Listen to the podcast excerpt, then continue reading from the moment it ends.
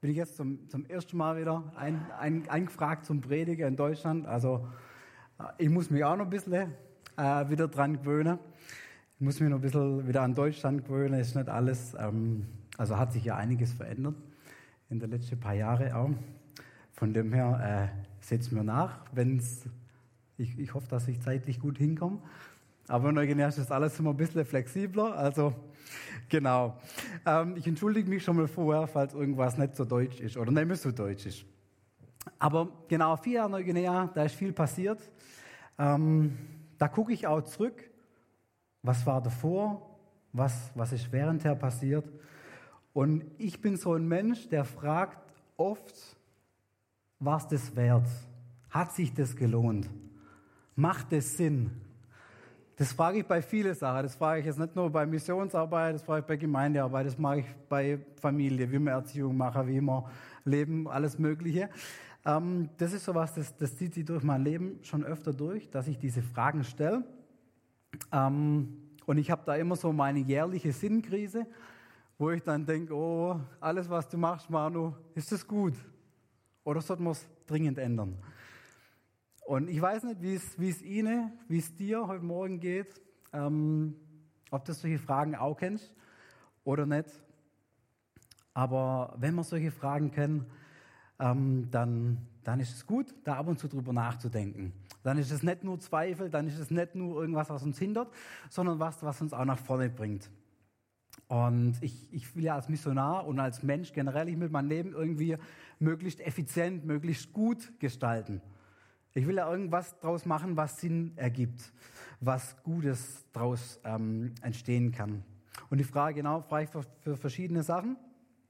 Und ich hinterfrage mich oft und solche kritische Fragen in meinem Leben, für mich, die fand ich immer relativ anstrengend. Ich habe gesagt, das, das geht dann immer so durch Krisen durch. Die, die größte Sinnkrise habe ich, glaube gehabt, so bevor ich nach Liebenzell gegangen bin, dort zum Studium. ich dachte, Manu, wenn du das jetzt machst, dann kannst du es nicht mehr so schnell ändern, weil dann, dann will ich das auch fertig machen und wenn ich halt durchziehe, dann kann ich nicht kurz mal umschwenken auf was anderes. Wenn, de, wenn das, was ich mache, wenn das Sinn macht, dann gehe ich vorwärts. Wenn ich mich so arg hinterfragen muss, dass ich nachher denken muss, okay, das macht keinen Sinn, da muss ich dringend was ändern. Und ähm, mit diesem Blick will ich so ein bisschen zurückblicken auf die letzten vier Jahre Neuguinea. Hat sich's gelohnt? War es gut? War es irgendwie effizient auch? Ähm, mit diesem Blick will ich in eine biblische Geschichte reingucken, heute Morgen mit uns allen. Und ähm, genau, ich will auch ein bisschen von dem erzählen, was in Neuguinea passiert ist, weil ihr ja auch schön dran, dran Anteil genommen habt, weil ihr irgendwie auch Teil davon seid, was in Neuguinea passiert ist. Ähm, und ich hoffe, dass diese Schritte uns, jeden, der hier heute Morgen auch sitzt, auch motiviert. In dem, in dem Lebensabschnitt, in der Stelle im Leben, im Glauben, wo wir jetzt gerade stehen. Ich hoffe, das bringt uns einen Schritt nach vorne und es motiviert uns für die nächsten Wochen, Monate, für alles, was kommt hier in unserem Leben in Deutschland. Genau, um diese Frage nach dem Sinn aufzurollen irgendwie, habe ich ein bisschen einen untypischen Text rausgesucht. Ich habe die Geschichte rausgesucht von Noah. Da gucken wir zurück ins Alte Testament, da gucken wir zurück in 1. Mose 6, 1. Mose 6 bis 9. Also vier lange Kapitel, ähm, wo diese Geschichte drin steht. Also ich fasse es ganz kurz zusammen. Ich gehe davon aus, dass die meisten die Geschichten irgendwo, die Geschichte irgendwo her kennen, sich da schon mal mit auseinandergesetzt haben, vielleicht schon mal in der Kinderkirche gehört haben oder sonst wo. Und ich versuche so ein paar Beobachtungen rauszuarbeiten mit uns heute Morgen, die uns, die uns hilfreich sind, die uns weiterbringen dürfen in unserem Weg mit Gott. Ist das in Ordnung soweit? Ändern können wir es jetzt eh nicht mehr, gell? aber genau, gut zu wissen, wie wir da dran sind. Also, wir wissen es alle, 1. Mose 1, Gott, was, was macht er? Er erschafft die Welt, er erschafft die Schöpfung, er macht alles, er macht den Mensch, er macht die ersten Menschen. Ähm, und dann, dann entwickelt sich das so weiter, die, die, die Geschichte der, der Erzväter geht weiter, dann geht es bis zu 1. Mose 6. Und Gott guckt sich das alles an. Am Anfang sagt er, es war gut. Die Schöpfung war gut, es war alles wunderbar gemacht. Dann kam natürlich die Sünde, es hat sich so weiterentwickelt, wir wissen, wie es geht. Und 1. Mose 6 sagt Gott, weißt du was, wir fangen nochmal von vorne an. irgendwie hat es nicht so funktioniert. Irgendwie war es das nicht so wert. Irgendwie hat sich in eine ganz andere Richtung entwickelt. Und sagt, okay, wir fangen nochmal neu an. Und dann?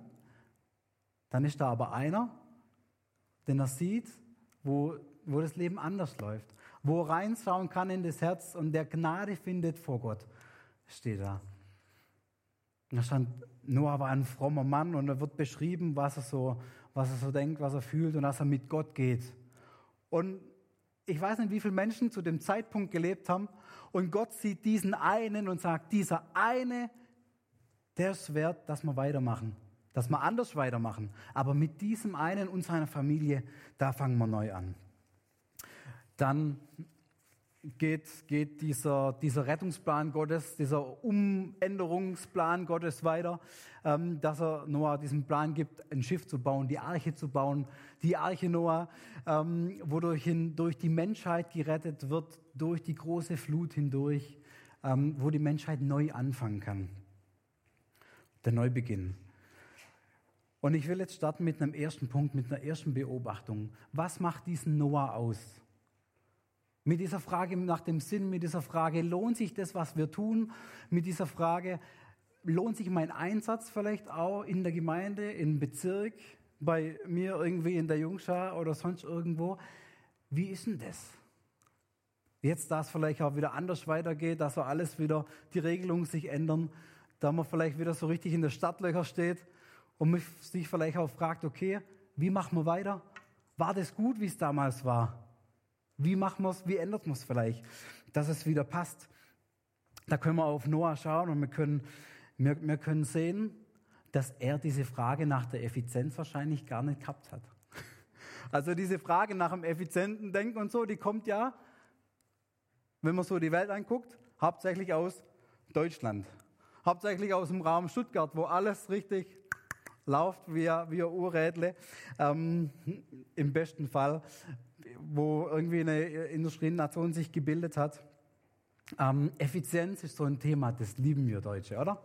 Ich gucke so ein paar Gesichter, die irgendwo ein bisschen industriemäßig ankauft haben, Background haben.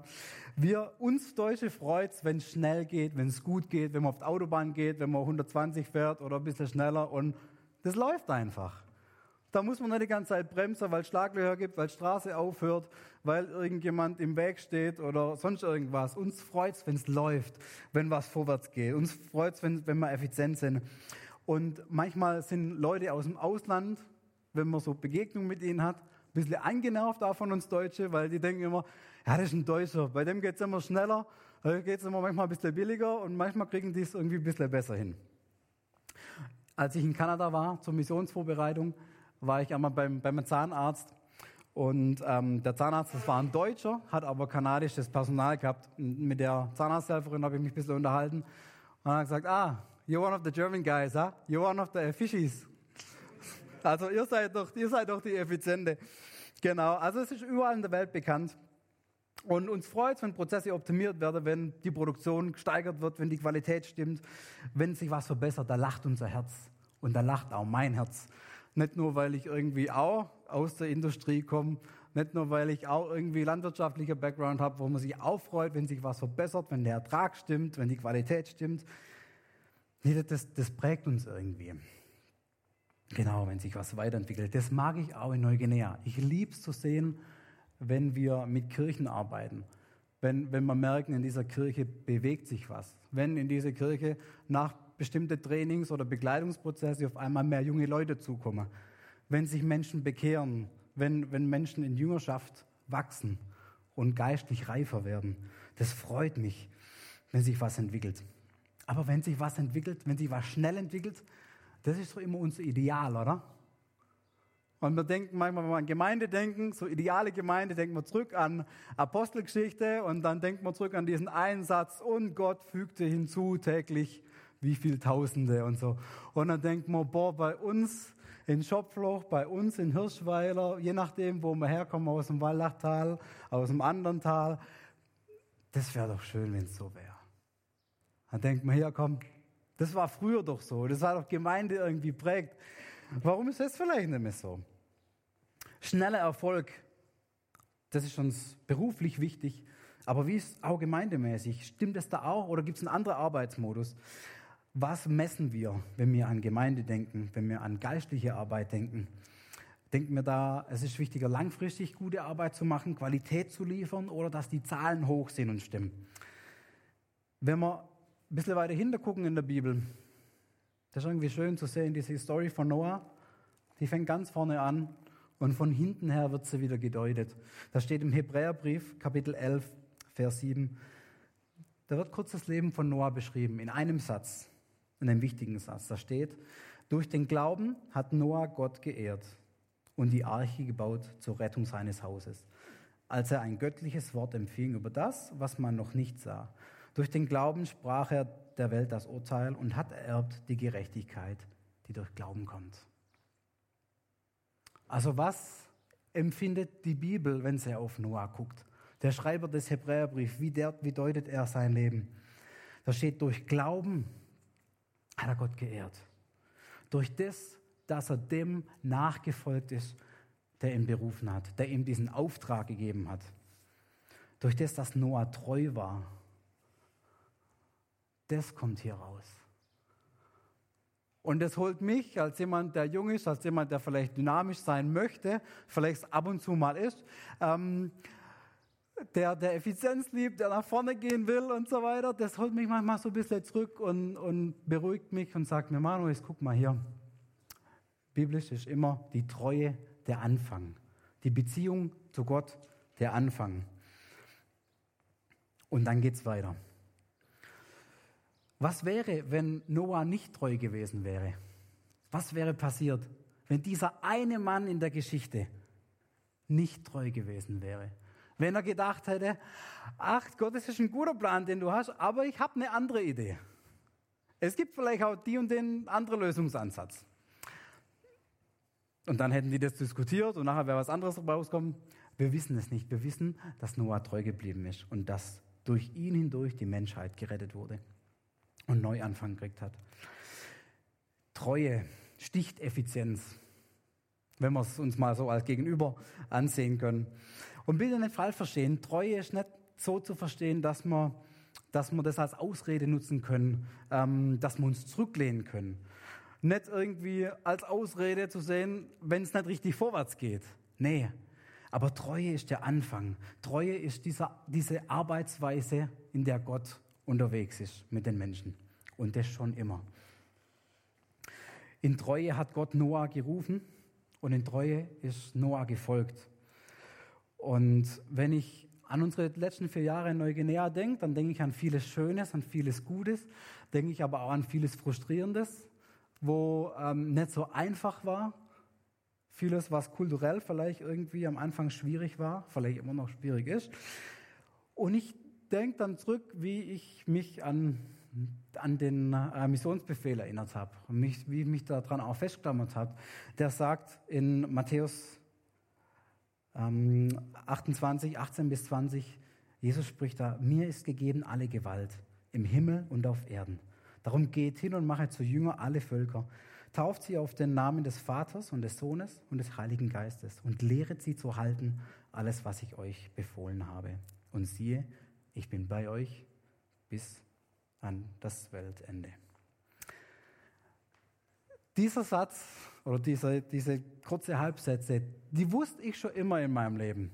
Wenn ich an Mission gedacht habe, habe ich immer an diesen Satz gedacht, an diesen Bibelvers gedacht.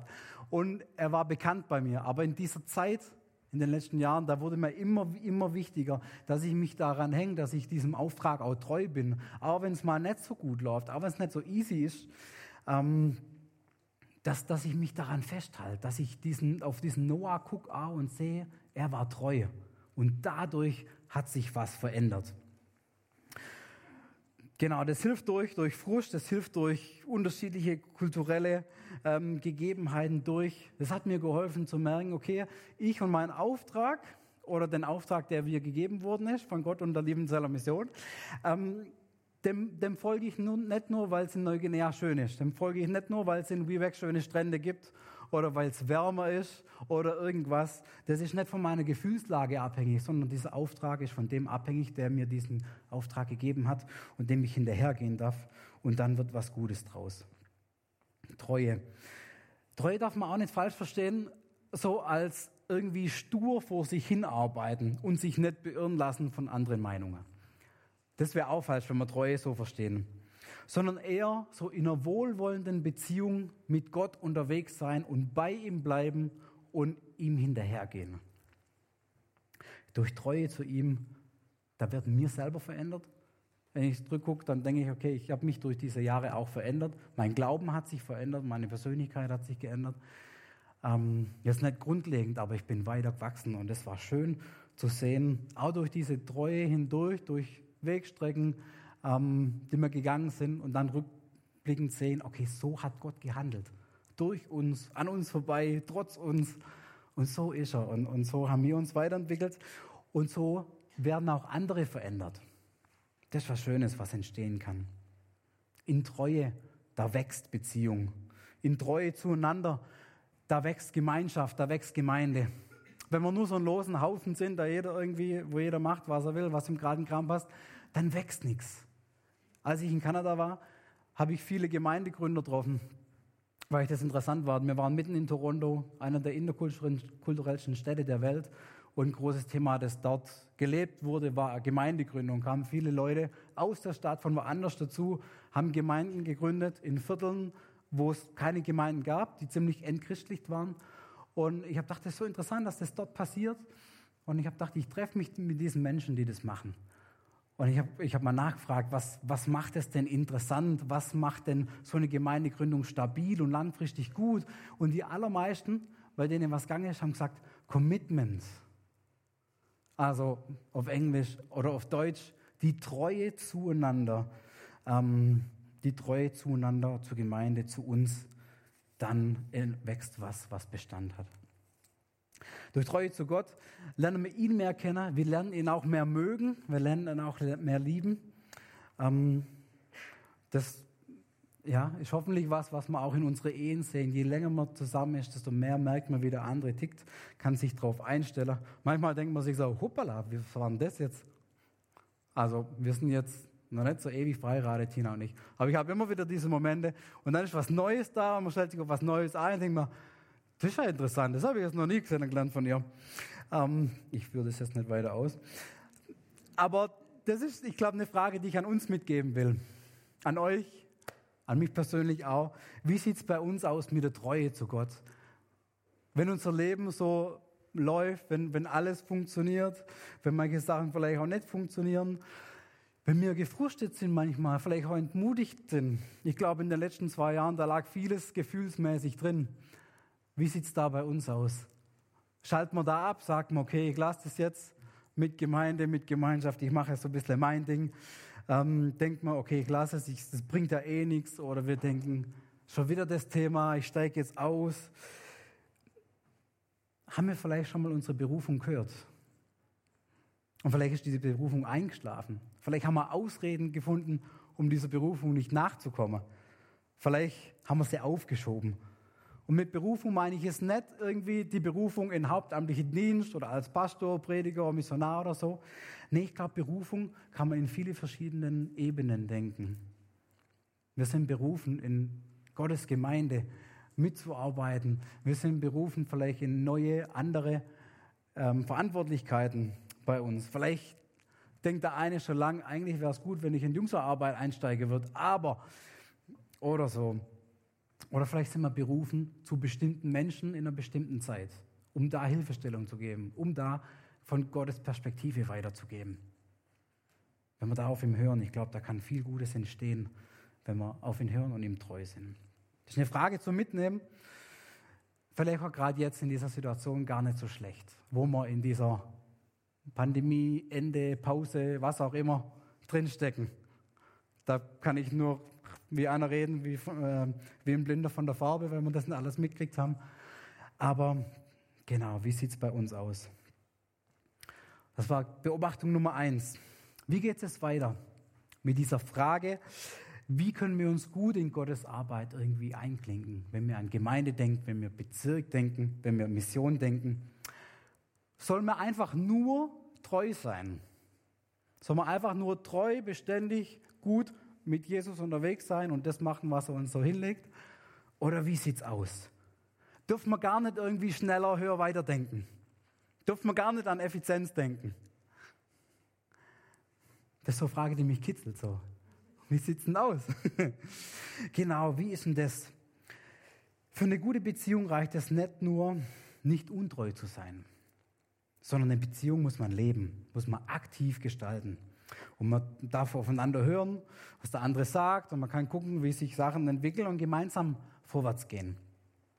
Manchmal spielt man ja so gemeindlich so ein paar Seiten gegeneinander aus. Da gibt es so die eine, die sagen, wir treffen uns zum Beten und dann wird sich alles entwickeln. Und die anderen sind eher so die Macher, die sagen, ja, Bete ist schon gut, aber jetzt bewegen wir mal was. Ich weiß nicht, ob ihr das kennt.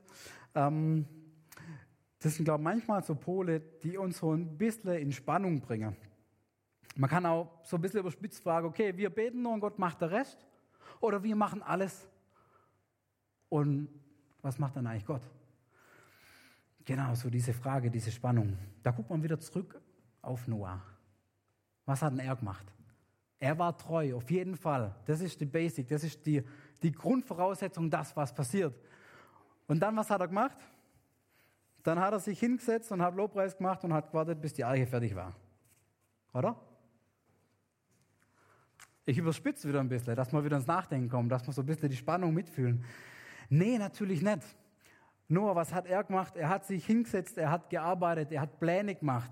Er hat, er hat irgendwie Holz behauen müssen, er hat, er hat Bäume gefällt. Ich habe keine Ahnung, mit was für Maschine der geschafft hat. Also ich habe so ein kleiner 12 Volt Bosch Elektrohobel. Das ist so ein feines Teil. Da kann man richtig schön Sachen, die Netzhammerpasse einfach kurz abhobeln und dann passt es. Aber die mussten ja riesige Bäume fällen, eine riesige Arche bauen und es so machen, dass diese Holzbalken irgendwie passen, dass das außen noch verpicht wird, dass das irgendwie funktioniert nachher. Das kommt ja nicht von nichts. Also er muss sich richtig anstrengen, er muss richtig nachdenken ähm, und richtig reinglotzen. Und das alles ohne Bosch Makita, Deutz, Fendt und Glas. Er muss Futterbesorger für die Tiere, die in der Arche sind. Und über einige Monate hinweg, das ist ja nicht nur so Pillepalle. Also bei ihm sieht man, da kommt beides zusammen. Ich glaube auch nicht, dass Noah vorher schon mal ein Schiff gebaut hat. Ich weiß nicht, ob es Schiffe gab in der Zeit. Ähm, in der Bibel steht hier, 1. Mose 6, bau mir einen Kasten. Also Gott sagt, hier mach mal eine Kiste. Vielleicht gab es das Wort für Boot noch gar nicht. Vielleicht gab es diese Form noch gar nicht. Also effizient ist das Teil bestimmt nicht geschwommen. Weiß auch nicht, in welche Richtung das geschwommen ist. Aber es hat funktioniert. Und das, weil Noah treu war und weil er aktiv war und sich geschickt angestellt hat bei der Sache. Das so will ich mal die zweite Beobachtung nennen. Stellen wir uns geschickt an und sind wir aktiv. Oder sagen wir so schwäbisch, weil wir unter uns sind, sind wir ein bisschen Käpsele und nehmen wir die Füße in die Hand lassen wir es laufen. Was wäre gewesen, wenn Noah nicht eingepackt hätte? Was wäre passiert, wenn Noah dachte, okay, guter Plan, Gott mach mal du oder lass mal jemand anderen machen, ich bin ja nicht so wichtig, ich kann das nicht so gut. Hätte Gott einen Plan B gehabt? Hätte Gott es anders hinkriegt? Spannende Fragen, gell? Spannende Fragen, wo wir keine Antwort drauf haben weil es einfach anders passiert ist. Ich glaube, für uns ist wichtig, dass wir weiterhin sehen, wir haben einen Auftrag von Gott, mit dem Gott uns berufen hat. Uns als Christen generell, für Gemeinschaft, für Gemeinde, für seinen Auftrag, andere Menschen zu erreichen. Jeden von uns individuell anders. Ähm, und das dürfen wir freudig anpacken fröhlich aufnehmen, ohne Überforderung, ohne Druck. Am besten irgendwie Gaben entsprechend, was auch zu uns passt, weil Gott uns auch dementsprechend gemacht hat und dafür, wo wir berufen sind. Machen wir unsere Arbeit geschickt und denken wir nach und planen wir gut und gucken gut, horchen wir in unsere Gesellschaft rein und in unsere Mitmenschen und gucken, was passt jetzt wieder. In so einer Gesellschaft, wo sich so viel wieder verändert, da müssen wir umso mehr, glaube ich, nachhören und gucken und planen und denken, was, was ist jetzt auch wieder dran? Und dann auch wieder Gas geben. Machen wir unsere Arbeit geschickt und lasst uns treu und freudig und aktiv sein. Dann können wir auch Tiefschläge wegstecken. Dann können wir auch sagen, okay, dann kommt mal was, das gefällt uns nicht, das passt uns nicht in den Kram, aber wir finden irgendwie einen Weg, weiterzumachen. Oder wir pausieren was und dann geht es wieder los. Das sind zum Glück ja auch Persönlichkeiten anders. Da hat uns Gott ja auch so zusammengestellt, dass wir nicht alle gleich ticken, dass es unterschiedliche gibt, unter, unterschiedliche Aspekte gibt, unterschiedliche Persönlichkeiten, wo man sich im besten Fall ausgleichen kann und nicht nur denkt, ja, der andere ist halt anders und deswegen ist es halt schwierig und dann sieht man nur die Spannung, sondern sehen wir es als Ergänzung. Und dann kommen wir zu Punkt Nummer drei. Dann können wir sehen, dass Gott treu ist, dass Gott sich dran hält an das, was er uns verheißen hat. Weil der Noah, der hat vieles gemacht, der war treu, der war aktiv, aber es gab auch ganz, ganz, ganz vieles, das er nicht machen konnte. Wo er nicht einfach sagen konnte, okay, da krempel ich die Arme hoch, da habe ich noch ein paar Söhne, die sind richtig fit. Ähm, da waren Sachen, da waren Prozesse, da waren Dinge, die waren von vielen anderen Sachen abhängig. Die konnte er nicht machen, egal wie geschickt oder ungeschickt er war, egal wie aktiv oder nicht aktiv er war. Was war das bei Noah? Er konnte nicht mal das Schiff, äh, die Türe zu seinem eigenen Schiff zumachen.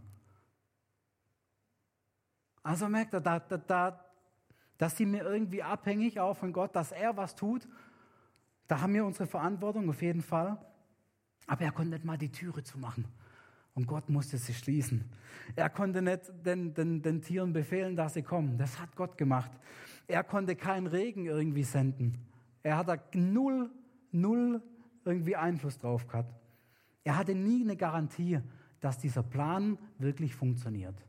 Er hatte nur einen großen Gott äh, gehabt, der gesagt hat, hier mach mal das und das und das und dann wird es gut. Und dann hat er gemacht. Er hatte keine Ahnung, keine Garantie, dass es wirklich passiert.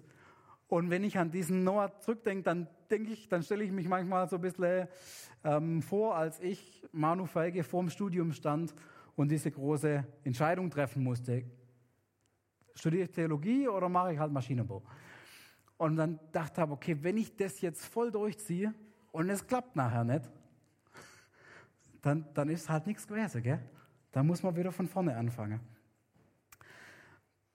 Der Noah hat sich vielleicht auch gedacht, okay, wenn ich jetzt dieses Ding hier baue und alle sehen das und nachher regnet es nicht, dann bin ich für mein ganzes Leben und meine Kinder und die Kinder von meinen Kindern und die die nächsten Generationen, da werden die Menschen denken, siehst der gehört zu der Familie, die dort einmal das dumme Ding gebaut hat, das nichts braucht hat.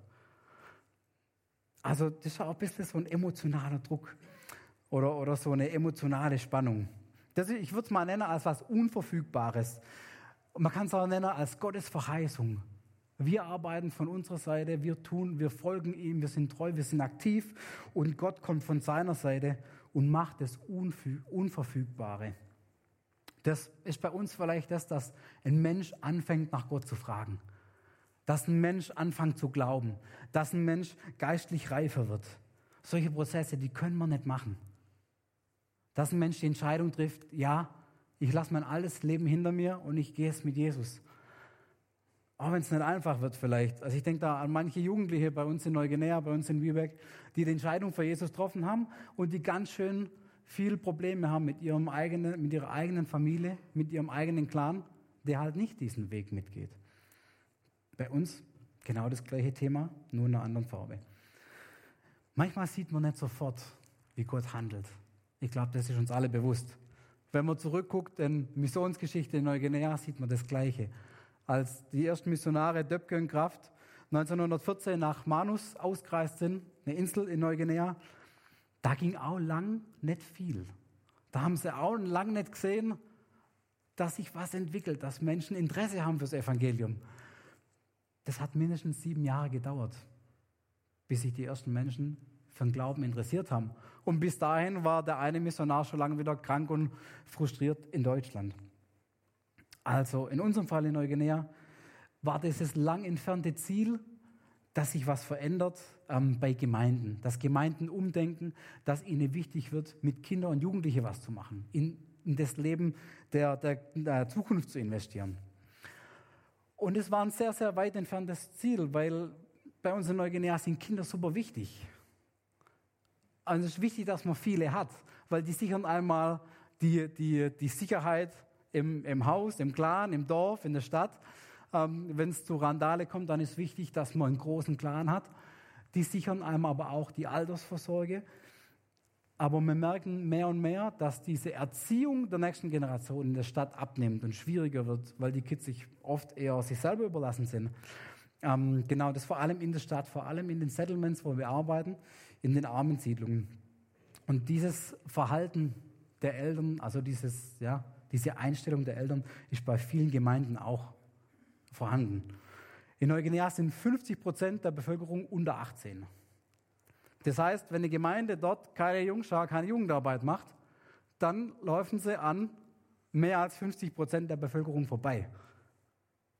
Dann hat die Gemeinde, finde ich, nach meiner Sicht auch nicht wirklich große Zukunft. Und das war hart zu sehen, ähm, dass es für diese Altersgruppe einfach wenig Programm gibt. Was bei uns Standard ist, von Kinderstunde, ähm, Kindergottesdienst, Jungschar, Jugendkreis, Teamkreis, Jugendbund, alles mögliche, Hauskreise, das, das gab es einfach nicht. Das gab es in manche entfernte Gele äh, Gebiete vielleicht in abgeänderter Form, aber in der Stadt war es wirklich schwierig, das zu sehen. Und in, in, den ersten zwei Jahren hatte ich so diese große Frage im Kopf, wie funktioniert Jugendarbeit in Neuguinea? Wie funktioniert Jugendarbeit in Wiebeck? Und ähm, ich habe viele Kirchen besucht, ich habe mit Pastoren geredet, ich habe Leute kennengelernt und, und gefragt, wie ist denn das? Weil ich wollte nicht einfach nur kommen und sagen, hier, ich kenne EC, ich kenne Jugendarbeit in Deutschland, machen wir doch das Gleiche. Wir wollten was machen, was passt zu den Gemeinden dort, zur Kultur dort. Ähm, und die allermeisten Leute haben gesagt, keine Ahnung, die, die Junge kommen halt oder kommen halt nicht oder meistens halt kommen sie halt nicht. Und wir haben da nicht so viele gute Beispiele dafür. Das gibt es bei uns nicht. Und einer hat dann gesagt, ist super, Freitagabend haben wir Jugend dabei, komm doch dazu, das ist super toll, da läuft was. Und da kamen einfach nur die Jugendlichen und haben dann Musikprobe gemacht für Sonntag und das war die Jugendarbeit. Also das war schon sehr, sehr dürftig und entmutigend und da haben wir überlegt, okay, was machen wir dort, was, wo kann man da ansetzen, wo kann man Veränderungen bringen, weil wir gemerkt haben, wenn wir das Leben von Kindern positiv verändern wollen, was das Hauptaugenmerk der, der Arbeit in der Stadt war und immer noch ist, ähm, dann müssen wir die Gemeinden mit auf den Weg nehmen, dürfen wir die mit beeinflussen, mit verändern, weil das Kind im besten Fall wird es in dieser Gemeinde mit aufwachsen, wird Glauben mitkriegen, wird reifen können. Und so mussten wir uns mussten wir schon irgendwie viel Hirnschmalz äh, reinbuddern, mussten wir uns fragen, okay, wie können wir da geschickt und treu arbeiten, und geschickt arbeiten in einer anderen Kultur war gar nicht so einfach. Wir hatten eine super Einführung, gute Zeit am Anfang, ähm, wo, wo wir das gut gelernt haben, auch von unseren Kollegen, die schon länger da waren, wo wir von Erfahrung gelernt haben, das war klasse. Aber dann, wie, wie man das weitermacht, das war wie so, ein, ja, wie so eine kleine Blockade bei mir, weil ich dachte, okay, du willst nicht irgendwas machen, was du kennst, weil vielleicht passt das nicht. Und wenn du irgendwie dein Missionarsprogramm machst, wo alles von dir abhängt, wo du alles am Treiben bist, dann bricht es dann auf, wenn wir wieder gehen. Äh, dann, dann bricht es wieder ab, wenn wir wieder gehen. Also wir mussten was machen, was irgendwie passt. Und dann haben wir das gemacht, was die Leute am meisten dort machen, rumsitzen, Kaffee trinken. Ähm, und, und Leute kennengelernt und geschwätzt. Das haben wir für eine gewisse Zeit gemacht. Wir haben viele Gemeinden kennengelernt. Das hört sich so, so witzig an. Da denkt man im Rückblick, da denkt man im Rückblick drüber nach und denkt sich, was das wert? Hat sich das gelohnt? Weil so nach einer deutschen Arbeitsmoral, bei mir auch im Kopf, absolut nicht. Gut ist, wenn Programme laufen. Gut wenn, ist was, wenn sich was vorwärts bewegt. Aber es war da einfach dran, dass man erstmal in Beziehungen investiert, erstmal eine Grundlage legt für Vertrauen, ähm, für gute Verlässlichkeit und eine gute Arbeit miteinander. Wir haben uns in die Allianzarbeit mit einklingt, da gestärkt, da mitgegründet, wo es es noch nicht gab. Und dann haben unsere Kollegen schon mit ein paar Projekten angefangen in der Stadt, in verschiedenen, verschiedenen soziale ähm, Brennpunkte, sagen wir mal, die Richtung. Eines davon war ein Kids Club, der schon eine Weile lief. Und den haben wir mit weitergemacht. Und da war es schön zu so sehr, dass die anderen Gemeinden das so ein bisschen mitgekriegt haben, gesehen haben und immer so gedacht haben, ja, da sind so ein paar Weise, die machen mit der Gemeinde was. Und da haben wir uns auch in der Jugendarbeit eingeklinkt. Ähm, und dann haben wir Leute kennengelernt, die das ähnliche Anliegen haben, die Interesse daran hatten und wo sich das Anliegen auch über ein paar Wochen hinweg gehalten hat. Wo man nicht nur zum Missionar kommt und, und dem was vorhält oder dem sagt, wie toll es alles ist, dass man irgendwie was davon abkriegt. Was bei uns manchmal das ja, Prozess und der Arbeit schwierig macht, ist dieser, dieser ähm, Unterschied von arm und reich und dass man rauskriegt, okay, wer will jetzt wirklich, dass seine Gemeinde wächst, wer will es wirklich, dass Menschen zum Glauben kommen und wer will einfach nur bei uns Kuchen essen. Genau, also der Kuchen von der Tina ist super, das ist natürlich auch ein guter Grund. Aber das hat eine Weile gedauert, da haben wir so ein Mitarbeiterteam mit aufgebaut, wo wir es heute ein Teil davon sind. Also wir haben für die, für die Arbeit in der Stadt haben wir ein Mitarbeiterteam, das aus Einheimischen besteht. Wir sind so um die 20 im Leitungsteam und um die 40 im Mitarbeiterteam. Und die durften, ähm, und da durften wir unseren Platz finden. Das war auch nicht ganz einfach, weil eigentlich bist du als Missionar immer der, der vorne dran steht, der sagt, wie es so ein bisschen lang geht. Das erwarten die Leute auch von uns. Aber das ist nicht das, wie es nachhaltig dann irgendwie weitergeht. Genau, deswegen haben wir uns da ein bisschen einfinden können. Und heute kann ich sagen, ich bin Teil dieses Teams dort. Und ich habe viele andere Teammitglieder, die, die die Kultur besser kennen als ich, die die Beziehungen besser kennen als ich, die wissen, was wichtig ist, die mich auch korrigieren dürfen und sagen, Manu, mach mal da nicht so viel, rede mal mit dem und dann läuft es irgendwie. Schön neugenesisch. Und dann haben wir Training angeboten für andere Gemeinden, um auch in Kinder- und Jugendarbeit zu investieren. Ähm, und das war, das war richtig klasse zu sehen, dass dann im ersten Training 50, 60 Leute dabei waren, Biwak ist nicht so riesig, aber wir haben trotzdem 30 Gemeinden ungefähr. Ähm, und der, der, umliegende Kreis von Biwak, der erschließt sich dann noch weiter ins Landesinnere, wo es auch überall Gemeinden gibt, wo es, die auch alle ihre Herausforderungen haben, die dann teilweise auch dazukommen sind. Und da haben wir Training mit ihnen gemacht, wie man gute Kinderarbeit startet, wie man Sundays, ähm, Kinderkirche macht und gerade von, von ganz Null anfängt. Und es war richtig schön zu sehen, so dieses, dieses Thema, die Unverfügbarkeit. Wir können Training machen, wir können mitarbeiten, wir können treu sein, wir können uns Gedanken machen. Aber ob das nachher klappt, keine Ahnung. Dann hatten wir da 50, 60 Leute im, im, im ersten Training und die sind dann heimgegangen zu ihren Gemeinden, waren richtig happy, begeistert und Neugenesen lassen sich schnell begeistern. Und es hält dann drei Tage und dann ist wieder ein anderes Thema interessant. Aber die Leute sind dabei geblieben. Und da gab es eine Gemeinde, die hat nach einem, nach einem Training irgendwie richtig durchgestartet. Die hat angefangen, einen Kindergarten zu machen mit vier verschiedenen Klassen. Die haben angefangen, einen Kids Club zu machen für ihre, für ihre Community, für die Gegend, wo sie sind, für die Kinder, die nicht in die Kirche kommen. Und das ist so ein riesen Knackpunkt. Man könnte eigentlich sagen, wir machen ähm, sozialmissionarische Jugend, Kinder- und Jugendarbeit in Neuguinea, so offene Jungscharen. Und es hört sich eigentlich relativ niedlich an bei uns. Aber dort ist es was völlig Neues, weil halt man macht Programm für die eigenen Kinder und für die anderen halt nicht. Und das war was, wo, wo Gemeinden missionarisch waren, wo einmal Leute dazukommen sind. Auch in anderen Kids Clubs, die es schon eine Weile gab, die dann entstanden sind, wo auf einmal Settlement-Kinder mit im Gottesdienst drin saßen. Das war für die Gemeinden dann so ein bisschen ein Schock. Und dann denke ich, ja, die, die sind halt nicht so sozialisiert wie wir. Die sitzen da halt hinten drin und machen Lärm und stinken und fangen an, sich rumzuhauen und so weiter. Das war schon spannend, die Gemeinden da dann auch nicht zu verlieren. Ähm, aber es war schön zu sehen, dass wirklich was geht. Gerade diese eine Gemeinde, das ist die ähm, Church of Christ, die COC, die mit dem Kindergarten, die haben dann diesen Kids Club gemacht für die Kinder in, der, in, der, in ihrer Gegend. Dann haben sie Sonntagsschule wieder angefangen, die zehn Jahre lang so aufgehört hat oder wo man nichts mehr gemacht hat. Und dann haben die durchgestartet gleich mit drei Gruppen. Und dann haben die 75 Kinder in der, in, der, in der Kinderkirche gehabt. Also viel mehr als Erwachsene im Gottesdienst waren. Dann war so die Frage, okay, was machen wir? Gehen die Erwachsene ins Sonntagsschulhaus und die Kinder kommen in die große, ins große Kirchengebäude oder wie machen wir weiter?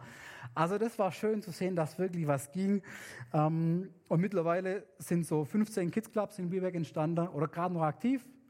Und das sind wöchentlich so circa 800 Kinder irgendwie ähm, mit involviert oder werden dadurch erreicht. Das ist was, das konnten wir nicht machen. Das war unverfügbar. Aber da hat sich irgendwie Gott dahinter gestellt und es, ist, es, ist, es, es war gut. Und es ist noch gut. Manche der Kids Clubs, ähm, die hören auch wieder auf, manche der Kids Clubs, die pausieren, weil es irgendwie Stress gibt in der Kirchenleitung, weil es Stress gibt unter Mitarbeitern, weil es Stress gibt in der Familie oder solche Sachen. Manche pausieren eine Weile, fangen dann wieder an. Es ist immer noch Neuguinea, versteht mich nicht falsch, aber es war unverfügbar und wenn ich zurückblicke, staune ich und denke mir, wie war das möglich? Nicht durch mich. Meine Frau ist super, aber auch nicht durch sie. Ähm, einfach, weil Gott dabei war und weil Gott uns vorangegangen ist und die richtigen Leute an Seite gestellt hat, von Anfang bis Ende. Jetzt geht es immer noch weiter. Also wir sind weg, die Kids Clubs laufen weiter, die Programme in den Settlements sind immer noch da. Als wir gegangen sind, zwei Wochen vorher, haben sie einen neuen Kids Club gestartet in der Gegend, wo wir gar keine Kontakte hatten, wo wir gar keine Ahnung haben, wie die Gegend ist. Da haben sie einen angefangen. Da sind wir im Flieger gesessen, haben eine WhatsApp gekriegt ähm, von einem Freund von uns, der in einem Programm mitbeteiligt, sagt, jetzt endlich haben wir unser, unseren eigenen Kids Club in unserer Gegend angefangen. Und jetzt nächste Woche ist das nächste Training für neue Mitarbeiter, das sie selber jetzt erstmal komplett selber ähm, organisieren müssen und durchführen. Da dürft ihr gern mitbeten, heißes, ähm, heißes Gebetsanliegen, dass es gut weiter wird, äh, weitergeht. Und wir sind, wir, wir staunen und wir sind gespannt, wie sich entwickeln wird. Ist auch in der Zeit, wo wir nicht da sind, aber ich bin schon in, in großer Vorfreude auch ähm, zu sehen, was dann ist, wenn wir wieder zurückgehen, nächstes Jahr im März, im April. Und wir freuen uns dann weiterzumachen, dann vielleicht mit einem neuen Schwerpunkt mehr auf Jugendarbeit, dass sich es wirklich weiterentwickelt in die Gemeinde rein. Und ähm, genau, andere Themen sind auch noch interessant, sind auch noch wichtig. Und ich wollte an der Stelle äh, kurz die Zeit nehmen, um einfach euch auch Danke zu sagen. Jedem, der irgendwie an diesen vier Jahren Neuguinea mit beteiligt war, der es hier sitzt, der vielleicht auch in Neuguinea schon war. Ähm, thank you, Drew über jeden, der mitgeholfen hat, finanziell im Gebet, der, der, dem der die Rundbriefe gelesen hat, der da ab und zu dran gedacht hat, der uns ab und zu mal irgendwie was geschrieben hat oder Päckle geschickt hat oder irgendwas. Vielen, vielen, vielen Dank. Es ist nicht unsere Arbeit. Es ist die Arbeit, die irgendwie in diesem Dreieck funktioniert, wir Neuguinea mit Neuguinesen, ihr hier in Deutschland und die, die alles supporten, mittragen, ohne dass das nicht möglich wäre ähm, und einem großen Gott, der das Unverfügbare, das Unmögliche möglich macht. Und genau, da wollte ich Danke sagen und abschließen und mit uns beten. Lieber Herr, wir möchten dir Danke sagen für den Sonntagmorgen. Wir möchten dir Danke sagen für das Sommerfest, Herr. Wir möchten dir Danke sagen, dass du treu bist, dass du viel treuer bist, als wir es je sein könnten. Und wir möchten dich bitten für Kraft, für Freude, dass wir treu sein können, dass wir dir treu sein können, deiner Gemeinde treu sein können, deinem Dienst und deinem Auftrag treu sein können. Und wir möchten dich bitten, dass du uns ab und zu immer sehen lässt, was so passiert. Dass du uns motivierst von dir her, von deinem Geist, der alles irgendwie überblickt, der durch uns auch dunkle Zeiten durchstehen lässt Gerade wenn vielleicht manche auch von Krankheit geplagt sind, wo es nicht einfach ist, wo man das als Familie, als Gemeinde, als Freunde irgendwer auffangen kann und muss. Da möchten wir dich bitten, dass du da besonders nah bist, Herr. Das, da möchten wir dir auch danken, dass du uns zusammengestellt hast als deine Gemeinde, als Menschen, die mit dir unterwegs sind, die füreinander da sein dürfen und ähm, die eine gemeinsame Zukunft haben. Zukunft hier im Bezirk, Zukunft im Ausland, Herr, wir möchten dir danken für das, dass du uns in, in Verbindung hältst, dass du uns an deinem Werk gemeinsam vorwärts bringst und dass wir wachsen dürfen dadurch, dass wir dich mehr kennenlernen dürfen und dass wir ja, dadurch zu neuer Freude kommen, zu neuer Kraft, zu, zu dieser Perspektive, die du hast für die Welt. Herr, da möchten wir dich bitten für jeden, der vielleicht niedergeschlagen ist, für jeden, der vielleicht im Sommerloch sitzt, für jeden, der irgendwie entmutigt ist, dass du neue Kraft schenkst, dass du Freude schenkst an der Beziehung mit dir, dass du Glauben neu belebst, wo wir vielleicht müde geworden sind, dass du Berufung wieder aussprichst, wo wir unsere Berufung vielleicht hinten angestellt haben, Herr. Da möchten wir dich bitten, dass du mit uns persönlich redest, dass du mit uns vorwärts gehst, in deinem Tempo. Und ja, dass wir uns in den nächsten fünf Jahren wieder sehen und dann denken, Herr, du bist mit uns vorwärts gegangen, wir können dich preisen und dich loben über alles. Deinem Namen. Amen.